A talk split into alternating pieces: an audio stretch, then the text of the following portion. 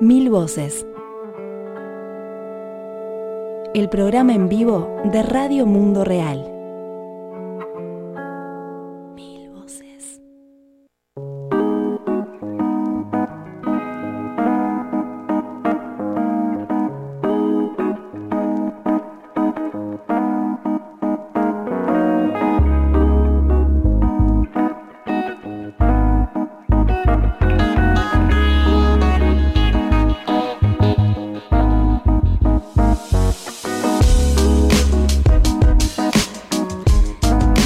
Y bienvenidos a una nueva edición de Mil Voces, la número 370 en este martes 4 de noviembre, 5 de noviembre de 2019.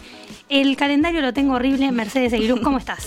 ¿Cómo estás, Azul? Un gusto estar nuevamente acá con ustedes. Es que ya estamos en el 5 de noviembre, es increíble. Un saludo ahí para Federico Cuba del otro lado del vidrio, en el estudio de Mediarte, que nos acoge una vez más para grabar este programa de Mil Voces y para que ustedes estén informados con, bueno, un resumen de noticias que traemos desde Radio Mundo Real.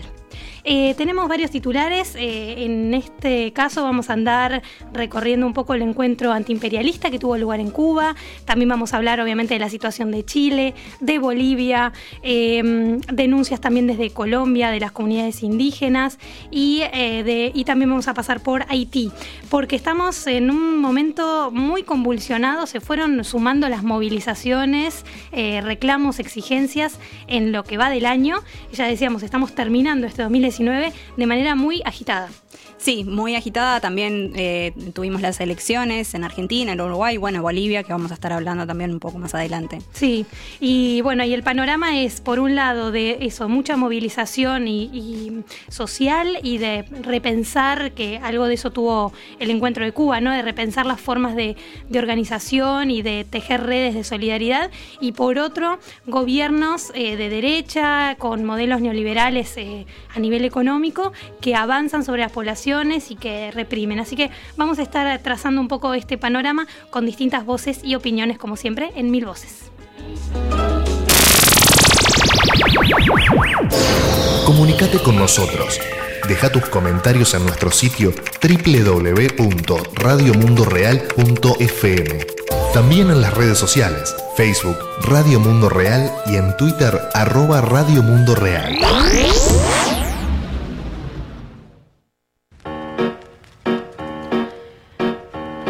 Vamos entonces con los titulares de este Mil Voces 370. Sí, como decías Azul, se realizó en Cuba el encuentro antiimperialista de solidaridad por la democracia y contra el neoliberalismo, con el objetivo de trazar un plan de acción regional entre movimientos sociales para vencer el bloqueo a Cuba y lograr apoyos ante la avanzada de la derecha neoliberal en las Américas. En Chile, el, el presidente Sebastián Piñera anunció que la cumbre de cambio climático de la ONU, conocida como COP25 en, este- en esta edición, no se va a realizar justamente en Chile debido a la crisis social que vive ese país. La cumbre eh, se pasa para Madrid, la capital de España, pero la cumbre de los pueblos seguirá en pie en Chile para abonar a este debate en torno a, bueno, no solo para hablar de la crisis climática, sino para eh, pensar en justicia climática, justicia social y justicia de género. Sí, también los pueblos indígenas de Colombia y Brasil están en alerta y movilización, denuncian genocidio ante masacres de líderes en los últimos días. ¿Y qué pasa en Bolivia? Vamos a compartir el análisis de Marco Teruggi, un gran eh, periodista argentino que, bueno, que de hecho tiene sede, reside en Venezuela, pero analiza en general la región de manera muy profunda. Vamos a estar compartiendo su análisis ante el ultimátum que tenía en el día de ayer el presidente Evo Morales, eh, que le hizo un líder opositor tras las elecciones que lo dieron ganador a Morales por cuarta vez consecutiva. Además, desde Amigos de la Tierra, América Latina y el Caribe, emitieron un comunicado este lunes 4 de noviembre repudiando el intento de golpe de Estado que sufre el gobierno boliviano. Y vamos a pasar también por Haití, que desde hace ocho semanas el pueblo haitiano permanece manifestando en las calles contra las políticas neoliberales y exigiendo la renuncia del presidente Jovenel Moïse. Se reportan 42 muertos y 86 heridos. Vamos a compartir un reporte del autor Rivara, de Brigada de, Sala- de Salines y de Alba Movimientos también.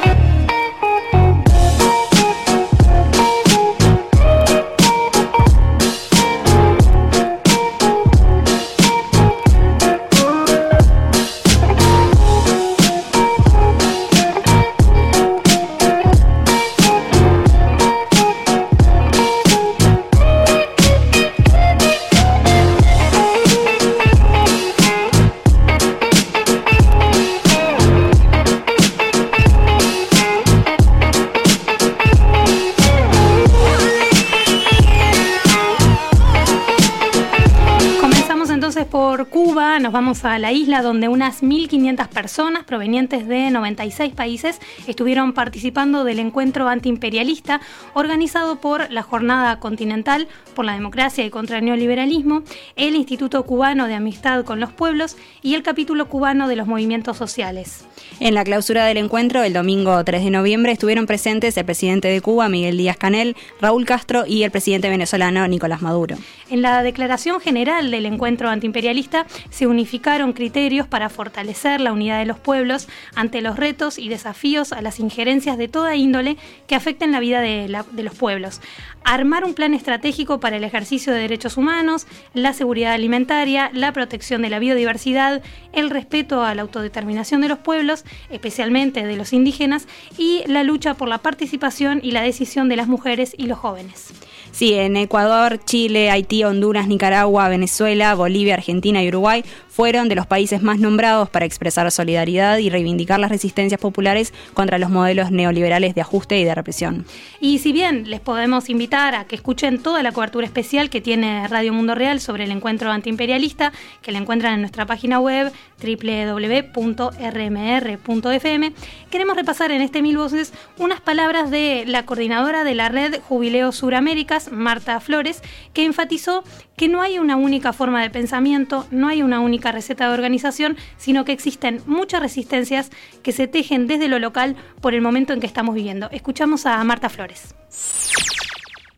Convocamos a un encuentro de solidaridad para reflexionar sobre lo que implica un modelo de solidaridad en un contexto de bloqueo en Cuba, pero a partir también de cuáles son en este momento las manifestaciones de lucha de resistencia que están aconteciendo en América Latina y el Caribe. Creo que la posibilidad de encontrarnos en este momento histórico, donde hay muchas rebeldías emancipadas en este mismo momento, da cuenta de la necesidad de reflexionar sobre que el acuerpamiento político de los pueblos es una de las estrategias también fundamentales para poder cambiar un sistema que tiene que ver también con cambiar nuestra forma de percibir, con cambiar nuestras maneras de relacionar, con descolonizar incluso hasta la forma tradicional de hacer política. Debatir, sobre todo entender y escuchar cómo andan los pensamientos y acciones. No hay una única forma de pensamiento, no hay una única receta de organización. Existen muchas formas, existen mucha resistencia y esa resistencia que se teje desde lo local es lo que da cuenta de lo que estamos viviendo. Pensamiento, pero un pensamiento conectado en los procesos cíclicos de la historia. Estamos como movimientos sociales latinoamericanos y caribeños y de todo el mundo, en representaciones de Asia, de África. Entonces eso es, es esperanzador, es esperanzador porque significa que no estamos solos.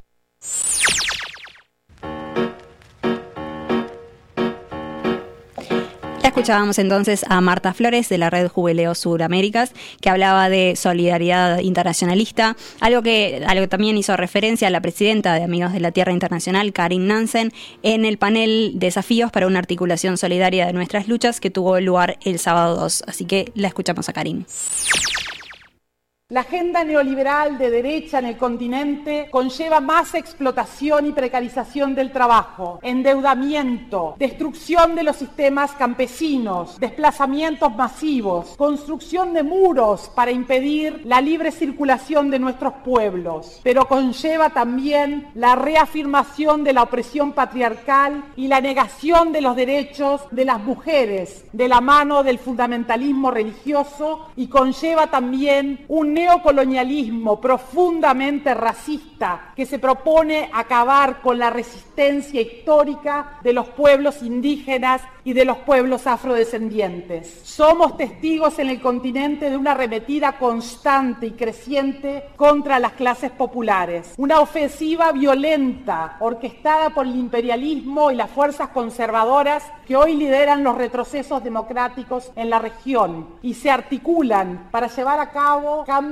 políticos profundos y de políticas diseñados para revertir los logros alcanzados en materia de derechos e imponer su odio de clase racista, misógino, machista. Y como ha quedado demostrado, para ellos cualquier estrategia es válida, incluso los golpes de Estado y la militarización. Los pueblos indígenas, los movimientos sociales que defendemos los derechos de los pueblos, enfrentamos una estrategia sistemática de persecución judicialización y muerte que pretende intimidarnos, paralizarnos por medio del terror y acabar con nuestras luchas. Incluso quieren hacernos desaparecer. Quienes resisten en los territorios urbanos y rurales y lideran luchas que son colectivas en defensa de la tierra, el agua, los bosques, las semillas, la justicia social, la justicia ambiental, la centralidad del trabajo y la sustentabilidad de la vida, son criminalizados y asesinados, porque para las fuerzas imperialistas y de derecha constituyen obstáculos para sus proyectos de acumulación capitalística. En este marco, la solidaridad internacionalista que nos ha enseñado el pueblo cubano es vital y tiene que ser parte central de nuestras estrategias de articulación de las luchas.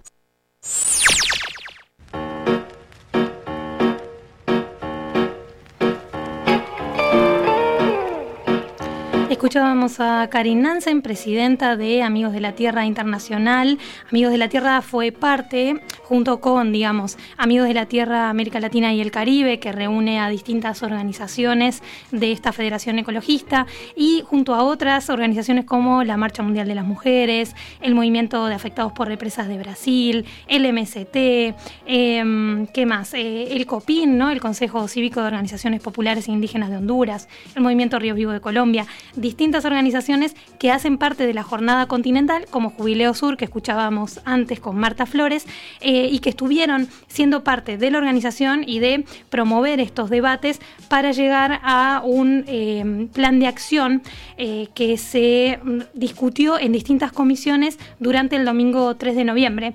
Allí diversas organizaciones y movimientos sociales, junto a partidos políticos de izquierda de los distintos países que participaban y agrupaciones del movimiento internacional de solidaridad con Cuba, debatieron este plan de acción que finalmente se presentó en la tarde del domingo en una actividad pública de cierre donde, como decía Mercedes, estuvo participando el presidente de Venezuela, Nicolás Maduro, que de hecho le envió un fuerte apoyo también a, su colega, a su par eh, Evo Morales, y también estuvo presente el presidente de Cuba, Miguel Díaz Canel, junto con el expresidente de ese país, Raúl Castro.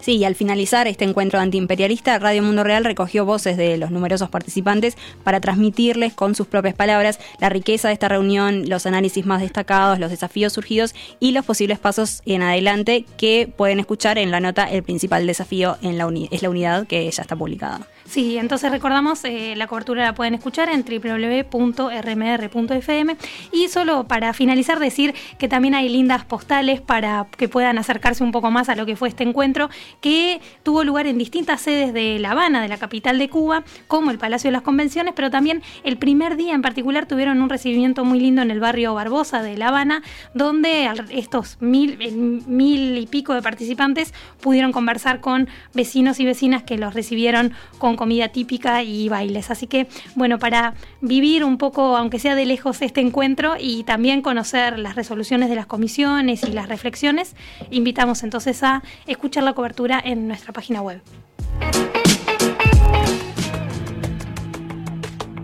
Mil voces. Para dar voz a los que no tienen voz.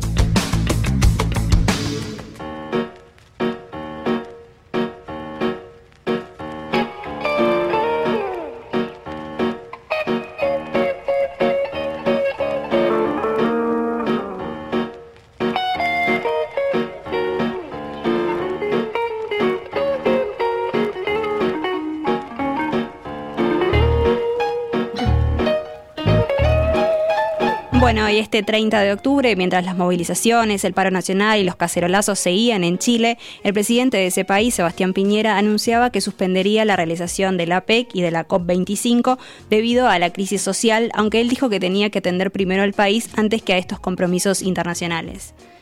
Sí, desde Amigos de la Tierra Internacional afirmaron que si bien la COP25, recordemos la cumbre de cambio climático, se va a realizar finalmente en España, como se confirmó horas después del anuncio de Piñera, Desde Amigos de la Tierra dijeron que no debemos olvidarnos de Chile, nos solidarizamos con el pueblo chileno que lucha contra la desigualdad y el neoliberalismo, la justicia climática no es posible sin justicia social ni económica, cambiemos el sistema, no el clima, dijeron desde la Federación Ambientalista.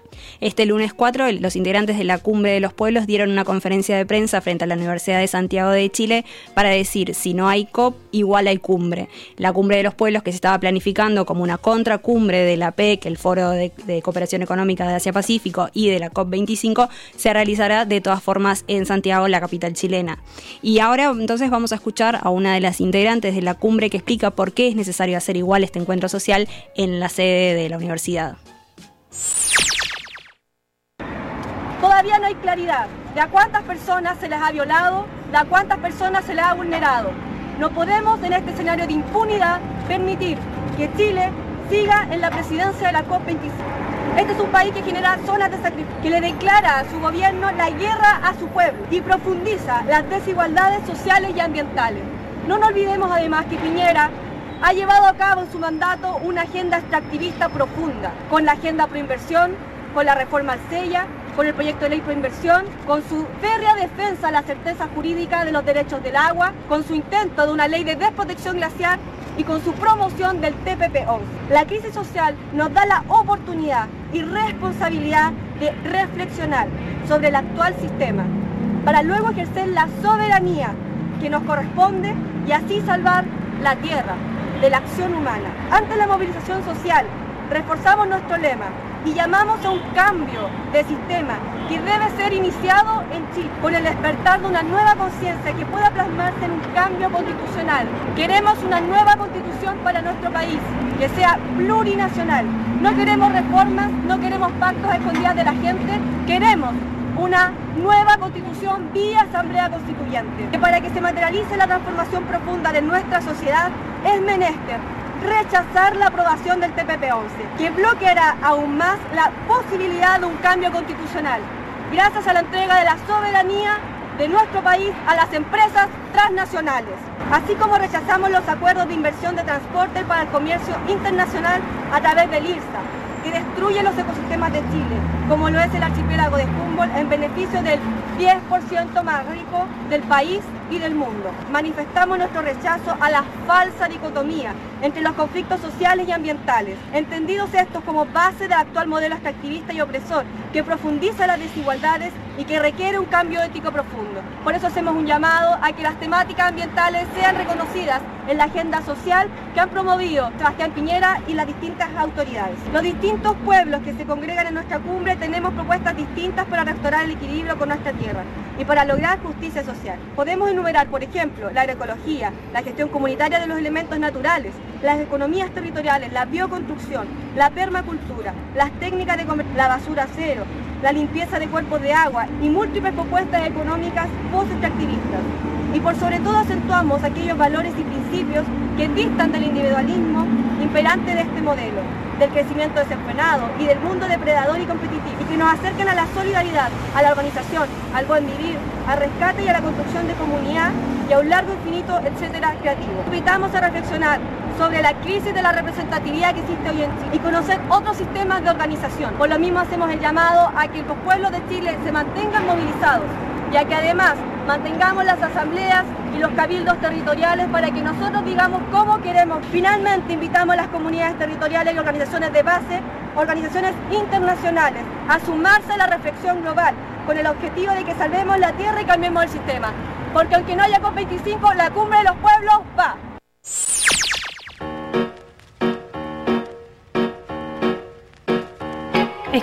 A una de las integrantes de la Cumbre de los Pueblos 2019, que como sabemos, ya hemos comentado en otros mil voces, está integrada por diversas y múltiples organizaciones sociales, em, por organizaciones sindicales, feministas, ambientalistas, campesinas, indígenas. Eh, realmente han, logrado eh, comulgar allí muchas organizaciones, como decía la compañera, con distintos intereses, pero que están confluyendo hacia esto. No se va a dejar de hacer la Cumbre de los Pueblos para poder discutir que Chile Chile quieren este, y también qué región queremos, porque en la Cumbre de los Pueblos van a participar organizaciones de otros países de América Latina y del mundo también. Claro, esta cumbre se daba en paralelo o iba a ser en paralelo a, como decíamos, la APEC y la COP25. Lo que estaban ratificando aquí es que se van a hacer igual, aunque la COP25 se traslade a España. De la APEC no tengo claro dónde se va a, realizar. Me parece que hasta ahora, según tengo información, no hay otra sede. Si bien Donald Trump le insistía a Sebastián Piñera que le hiciera en Chile y que él le garantizaba la seguridad. Eh, pero hay que decir que la APEC eh, faltan muy pocos días, 10 días para que se realice, ¿no? Entonces la Cumbre de los Pueblos se va a realizar igual en la sede de la Universidad de Santiago de Chile en la USACH el 14, 15 y 16 de noviembre como contracumbre a la PEC y en el caso de la COP25 esta contracumbre va a ser del 2 al 10 de diciembre. Aquí estaban ratificando que se va a seguir haciendo y además, obviamente en este contexto de Chile hay que leer también, ¿no? ¿Qué pasa cuando se cambia de sede? Por un lado, al principio, sin duda, una de las primeras conclusiones podía ser, bueno, es, un, es una respuesta a esta movilización social que hay en Chile desde ininterrumpida desde el 18 de octubre por lo menos, pero también es cierto que cambia el eje, ¿no? Lo mueve y lo traslada a España, mientras las movilizaciones siguen en Chile y las movilizaciones no son menores. Están pidiendo un cambio de constitución, una asamblea constituyente, que renuncie el presidente y que se cambien muchas medidas este, políticas y económicas. Sí, además eh, de multiplicarse las cifras de los muertos y los asesinados por la represión de militares y los carabineros desde el 18 de octubre, cuando Piñera decretó el estado de emergencia y luego el toque de queda, se están realizando múltiples cabildos abiertos también, como el cabildo ecosocial para definir los lineamientos de la Asamblea Constituyente que permitiría reformar la Constitución vigente desde 1980 en la plena dictadura pinochetista. Sí, el director del Instituto Nacional de Derechos Humanos, Sergio Mico, expuso este lunes ante la Comisión de Derechos Humanos del Senado chileno y reiteró que estamos ante graves y numerosas violaciones a los derechos humanos en Chile. Al 4 de noviembre, el Instituto de Derechos Humanos reportó 181 acciones judiciales, cinco de las cuales son homicidios, aunque otras cifras ascienden a por lo menos 25 personas asesinadas producto de la represión, de los incendios, en fin.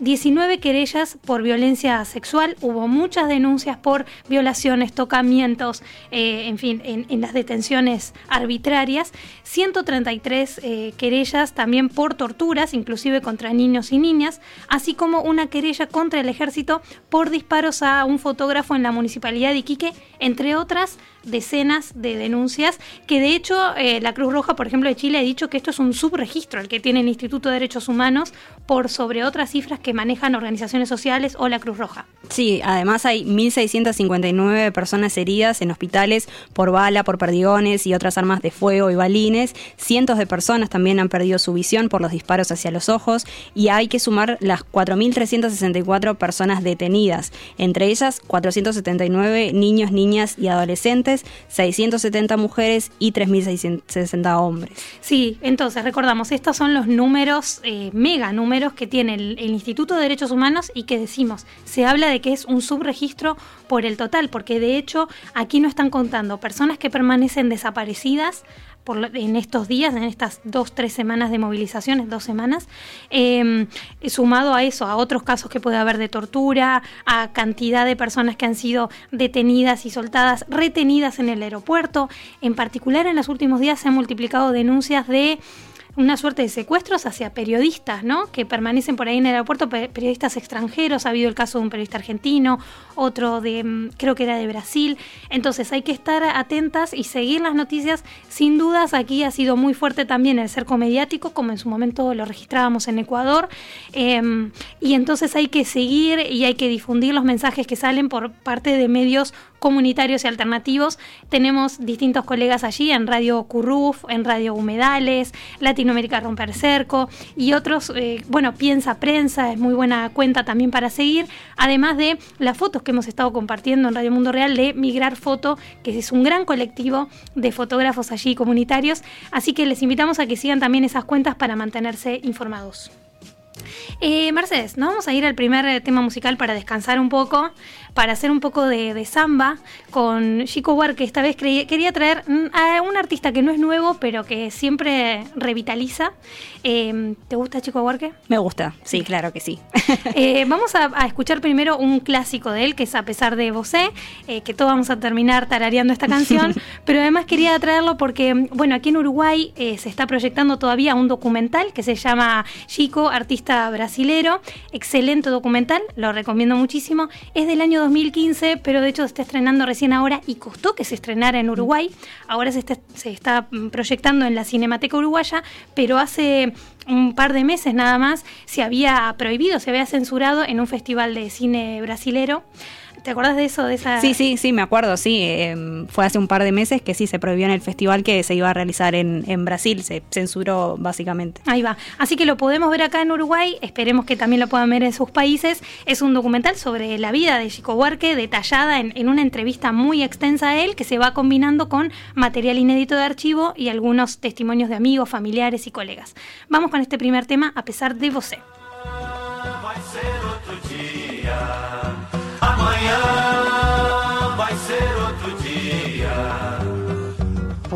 Hoje você é quem manda, falou, tá falado, não tem discussão, não. A minha gente hoje anda falando de lado e olhando pro chão. Viu você que inventou esse estado, inventou de inventar toda a escuridão. Você que inventou o pecado, esqueceu-se de inventar o perdão. Apesar de você, amanhã há de ser outro dia. Eu pergunto a você onde vai se esconder da enorme euforia como vai proibir quando o galo insistir em cantar? Água nova brotando e a gente se amando sem parar. Quando chegar o momento, esse meu sofrimento, vou cobrar com juros, juro Todo esse amor reprimido, esse grito contido, este samba no escuro. Você que inventou a tristeza, ora tem a fineza de desinventar. Você vai pagar e é dobrado cada lágrima rolada nesse meu penar.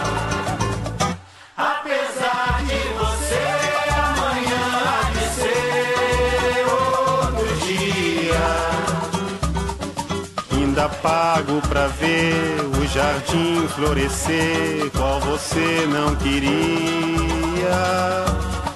Você vai se amargar, vendo o dia raiar, sem lhe pedir licença.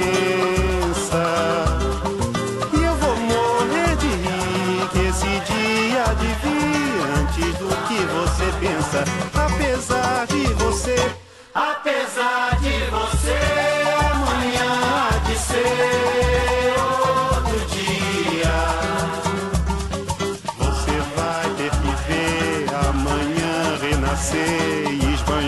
poesia.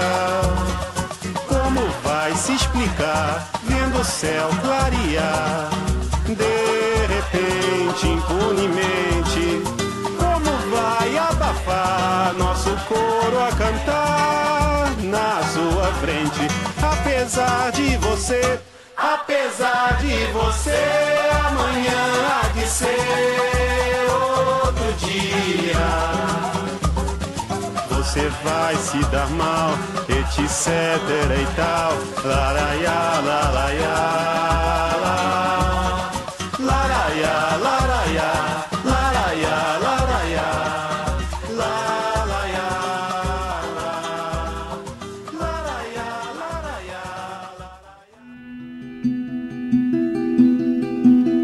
¿Cuántas voces hacen falta para cambiar la realidad? El programa en vivo de Radio Mundo Real.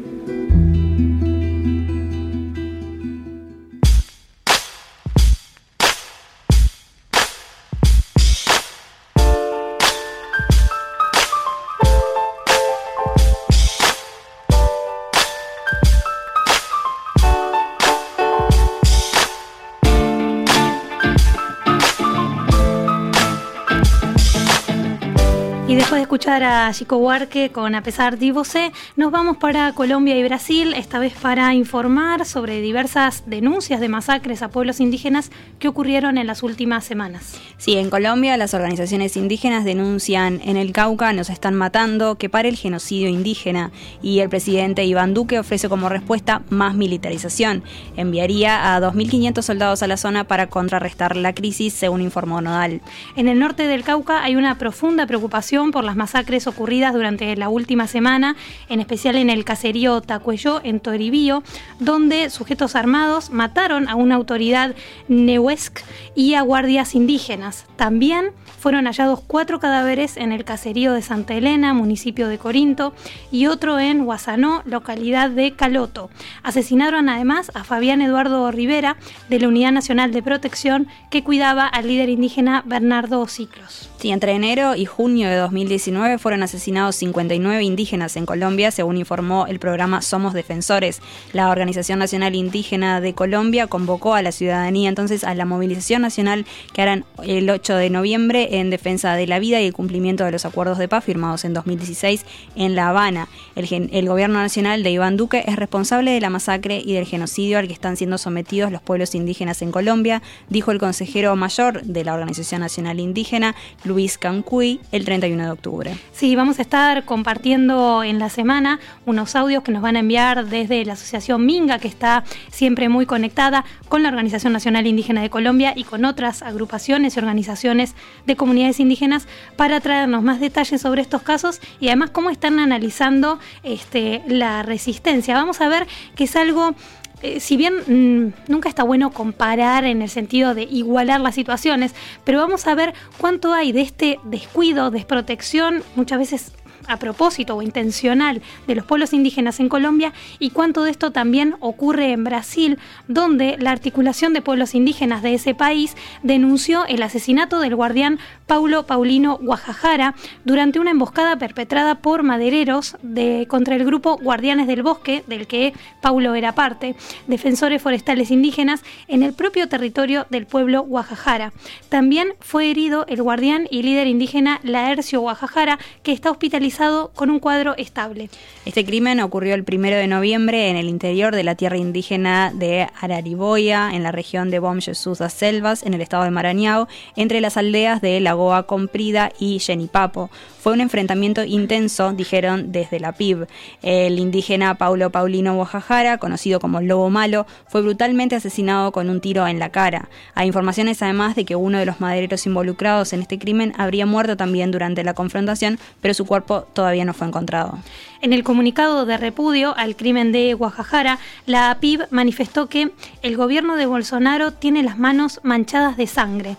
El aumento de la violencia en los territorios indígenas es un reflejo directo de su discurso de odio y una consecuencia de las medidas establecidas contra los pueblos indígenas de Brasil.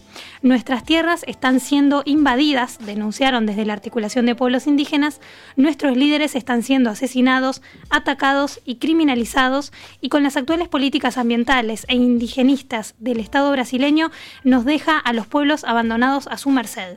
Sí, por su parte, Sonia Guajajara, la coordinadora ejecutiva de la PIB y lideresa del pueblo Guajajara, declaró que el territorio indígena Araiboira está de luto y que lleva mucho tiempo denunciando la situación de ausencia de los poderes públicos en la protección de los territorios indígenas. También declaró que la invasión y explotación ilegal de madera y la lucha de los guardianes indígenas para proteger el territorio viene desde hace mucho tiempo. En un reciente informe del Consejo Misionero Indígena de Brasil, el CIMI, se muestra el dramático aumento de la violencia contra las comunidades nativas y de las invasiones también que ocurren en territorios indígenas. Se tiene constancia de al menos 160 casos de invasiones de tierras indígenas, cifra que duplica la registrada el año pasado, desde la entrada en funciones hace nueve meses del gobierno de Jair Bolsonaro. Por eso, desde la Articulación de Pueblos Indígenas de Brasil, dijeron que es necesario parar esta escalada de violencia genocida contra los pueblos indígenas de ese país.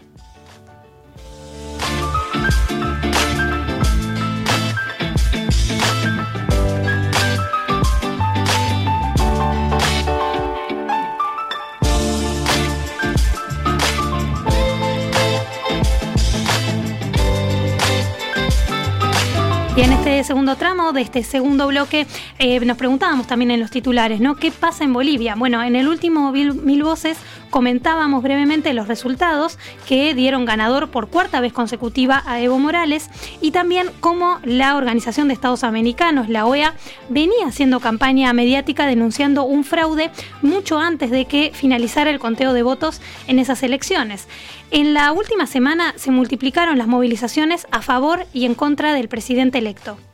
Sí, Luis Fernando Camacho, el presidente del Comité Cívico de Santa Cruz, dio el sábado 2 un ultimátum a Evo Morales. Le dio un plazo de 48 horas para renunciar a la presidencia de Bolivia y además también llamó a los militares a colocarse del lado del pueblo. Evo Morales respondió, respondió a este ultimátum el domingo, rechazando el pedido de renuncia y convocó además a una reunión de emergencia con los sindicatos que lo respaldan. Mientras tanto, Carlos Mesa, quedó, quien quedó en segundo lugar en las elecciones, pide nuevas elecciones y la renuncia del Tribunal Supremo Electoral electoral.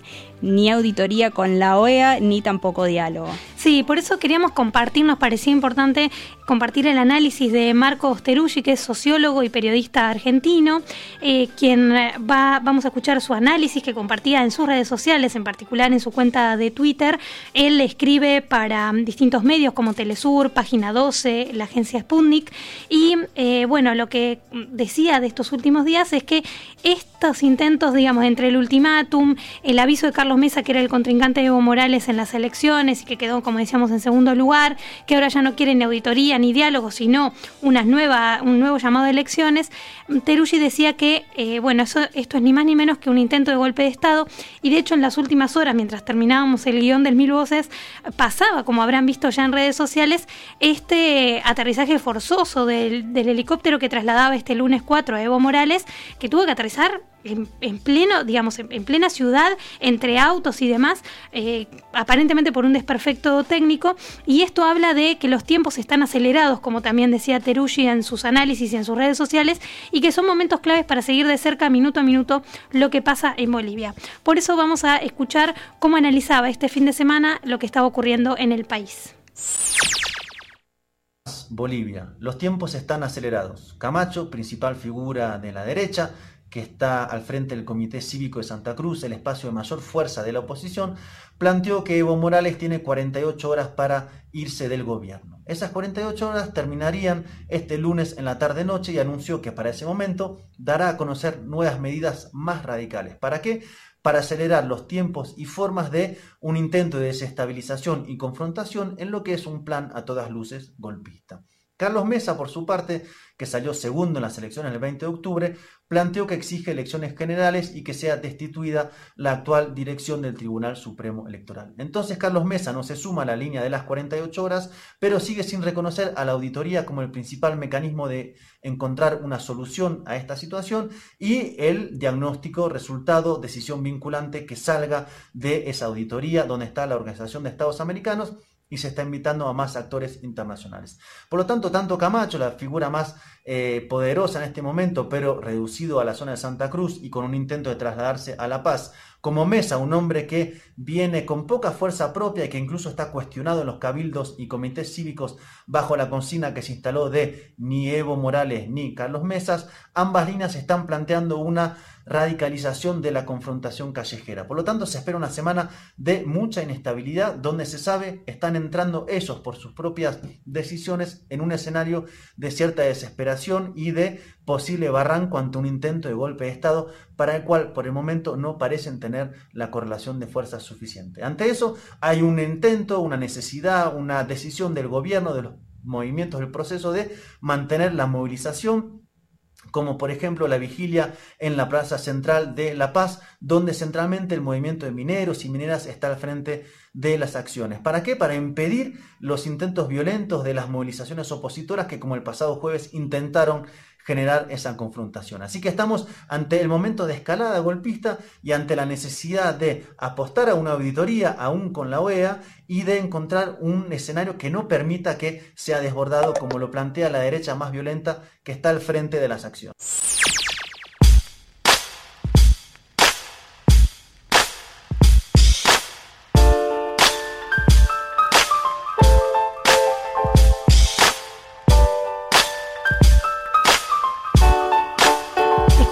A, como decíamos, Marco Teruggi, sociólogo y periodista argentino analizando bueno la situación en Bolivia y de hecho en las últimas horas mientras se conocía este aterrizaje forzoso del helicóptero de Evo Morales eh, bueno intentando también de que bueno, de que no sufra un accidente fatal el presidente boliviano, desde Amigos de la Tierra, América Latina y el Caribe expresaron su repudio a este intento de golpe de Estado que sufre Evo Morales y emitieron un comunicado que vamos a leer ahora.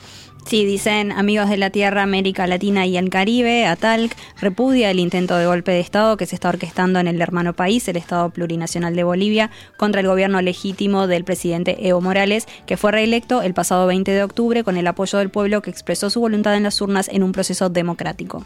Denunciamos la campaña de desestabilización orquestada por la derecha boliviana que desde su odio de clase y racista promueve acciones que atentan contra la democracia y los derechos y conquistas del pueblo. Se trata, una vez más, de una acción criminal que sin duda se enmarca en la ofensiva liderada por la derecha y el imperialismo en América Latina y el Caribe, en su intento por imponer su lógica perversa y su poder, así como lograr el control de los territorios y los bienes naturales para impedir la soberanía de nuestros pueblos y revertir los avances logrados. Los medios masivos de comunicación, una vez más, están manipulando la información para engañar a la comunidad internacional. Como organización comprometida con las luchas populares emancipatorias y la justicia ambiental, social, económica y de género, no aceptamos ni aceptaremos ningún golpe de Estado en nuestra América Latina y el Caribe, por lo que manifestamos nuestra defensa categórica del gobierno de Bolivia y estaremos junto al pueblo defendiendo la voluntad popular. Consideramos fundamental que los pueblos nos posicionemos y denunciemos el carácter sistemático de los ataques que están desplegándose, que está desplegando la derecha del continente en alianza con el imperialismo. Exigimos a la comunidad internacional que reconozca al gobierno legítimamente electo, garantice la seguridad y la soberanía del pueblo boliviano y rechace los intentos de desestabilización y violencia. Expresamos también nuestro compromiso irreductible con la lucha de los pueblos contra la ocupación, la opresión, el neoliberalismo y las políticas de ajuste que atentan contra sus derechos. Esto era el comunicado entonces de Amigos de la Tierra, América Latina y el Caribe, firmado este 4 de noviembre de 2019 de hecho desde La Habana, porque las compañeras y los compañeros de ATALC permanecían en ese momento todavía por allí, por la isla. Mm, Mercedes, bueno, vamos cerrando aquí este segundo bloque del Mil Voces para ya ir a escuchar otro tema de Chico Huarque, en este caso Cinia, que eh, la versión que vamos a escuchar es justamente del documental que te decía, artista brasilero, que tiene una banda de sonido muy especial, muy linda. Son versiones de temas de Chico Huarque, en este caso hecha por él, pero también hay otras versiones de otros artistas eh, brasileros y portugueses.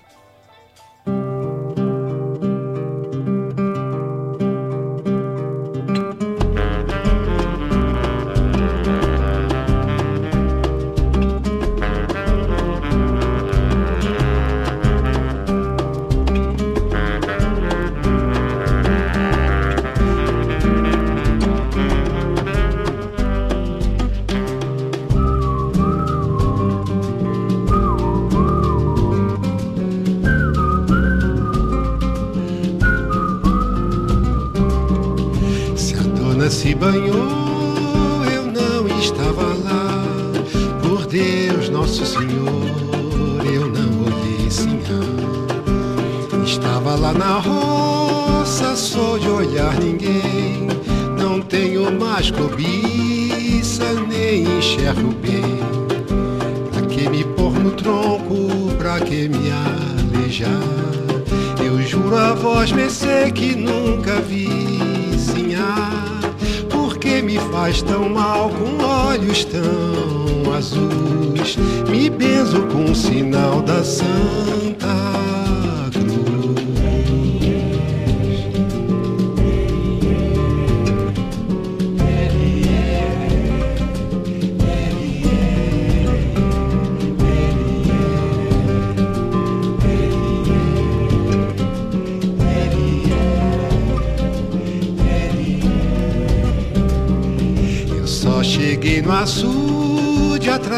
da sabiá. Olhava o arvoredo, eu não olhei sinhá. Se a dona se despiu, eu já andava além. Estava na moenda, estava pra xerém.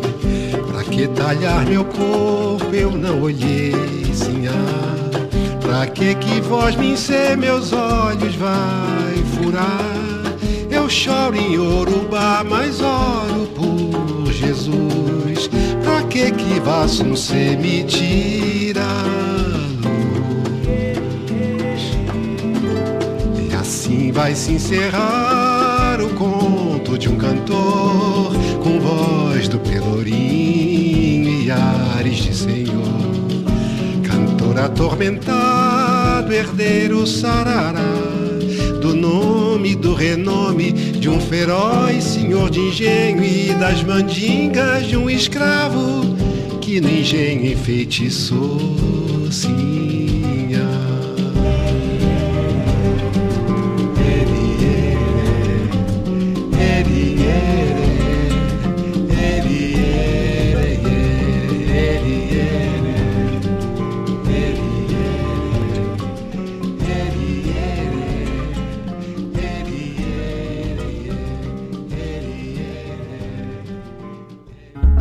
Años de lucha y resistencia. Una semana de información. Una hora de noticias. Mil voces. En Radio Mundo Real.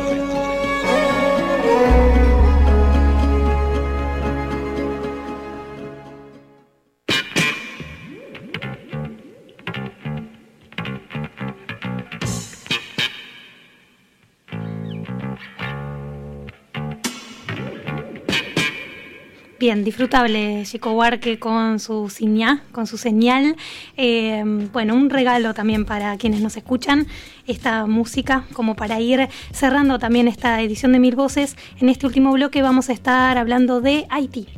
Sí, esta es la octava semana consecutiva de protestas en Haití, que incluye una amplia agenda de reclamos y es el resultado además de una grave crisis económica y energética que castiga a la gran mayoría de la población muy pobre y unificada bajo la demanda común para la renuncia inmediata del presidente Jovenel Moisí y todo su personal.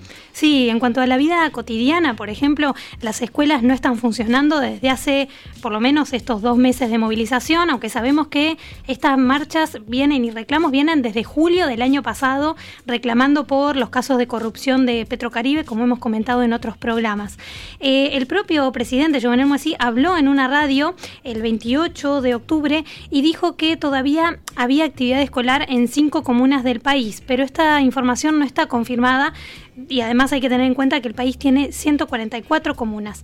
También la actividad en hospitales es intermitente o nula. Y en Haití, que es un país con una gran cantidad de población rural, la situación del campo es absolutamente crítica. Como hemos escuchado, de hecho, análisis, ¿te acordás cuando cubrimos también el foro patriótico a través Sí. de Lautaro Rivara y otros compañeros y compañeras de la Coordinadora Latinoamericana de Organizaciones del Campo, la CLOC, eh, que realizaron el foro patriótico y allí fue un momento de, de nuclearse y pensar estrategias y plan de acción para movilizaciones. Desde entonces están así. Esto no es que es producto solo del foro patriótico, digamos, el foro de hecho quería encauzarlo en, en un cabildo, ¿no? en una asamblea para pensar en un gobierno de transición. Hasta ahora eso no se ha podido y de hecho vamos a escuchar un reporte que nos envió este mismo día, este martes 5 de noviembre, Lautaro Rivara desde Puerto Príncipe.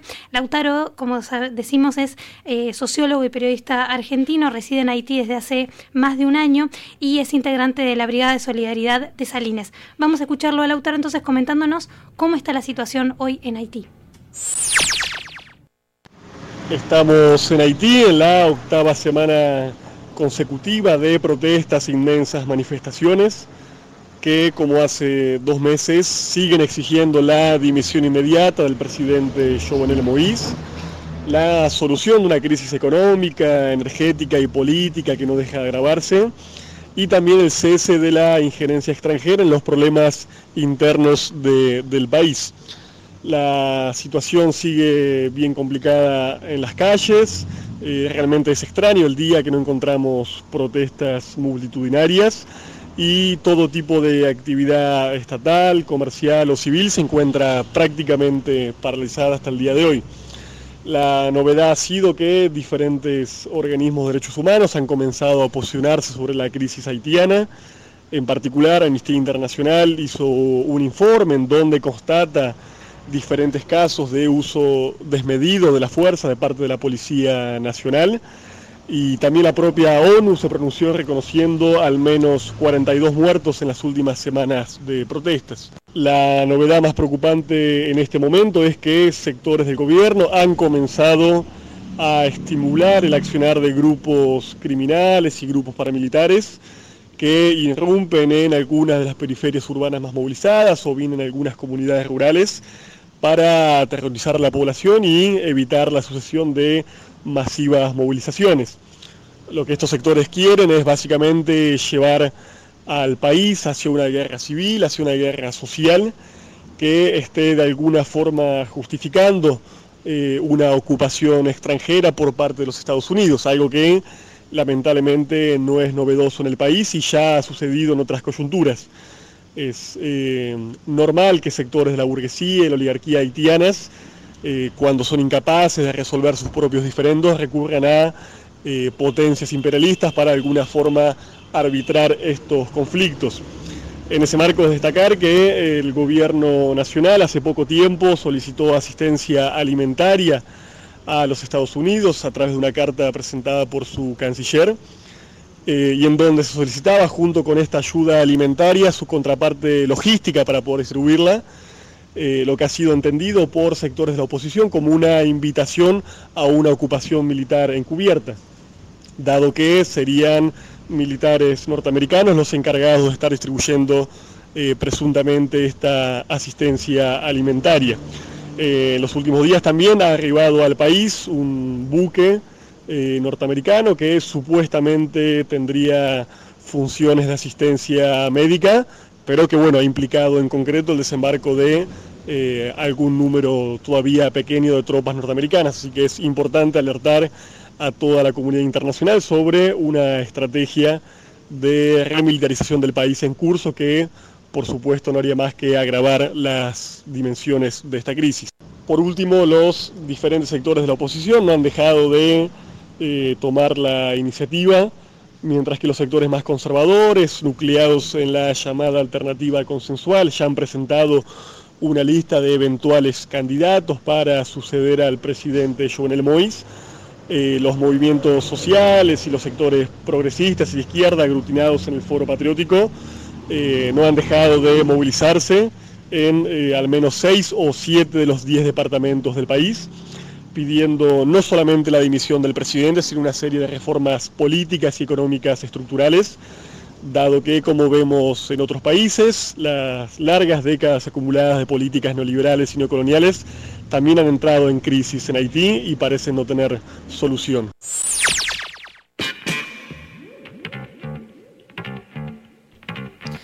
Escuchábamos un súper completo reporte de Lautaro Rivara con una capacidad de síntesis admirable para poder contarnos y transmitir desde Haití todo este estado de movilización que está ocurriendo, pero no solo, ¿no? Porque a veces nos quedamos solo en decirlo de la movilización, pero hay que decir estas consecuencias que está teniendo, por un lado, un gobierno con oídos sordos, como vemos también con un apoyo por parte del gobierno estadounidense y otras potencias mundiales, porque sin duda si no ya hubiera caído, ya por lo menos hubieran cambiado de figurita. Y en este caso Jovenel así, a pesar de toda la oposición popular que tiene desde hace un año y medio, eh, sigue estando al frente del gobierno en Haití, eh, a pesar también de que eh, tiene el distinto arco político con más o menos complicidad, pero que tampoco aprueba su gestión. Sin embargo, ahí sigue presidiendo Haití y hay que ver, eh, volvemos a hablar de los medios alternativos aquí, porque hay que ver las imágenes de Haití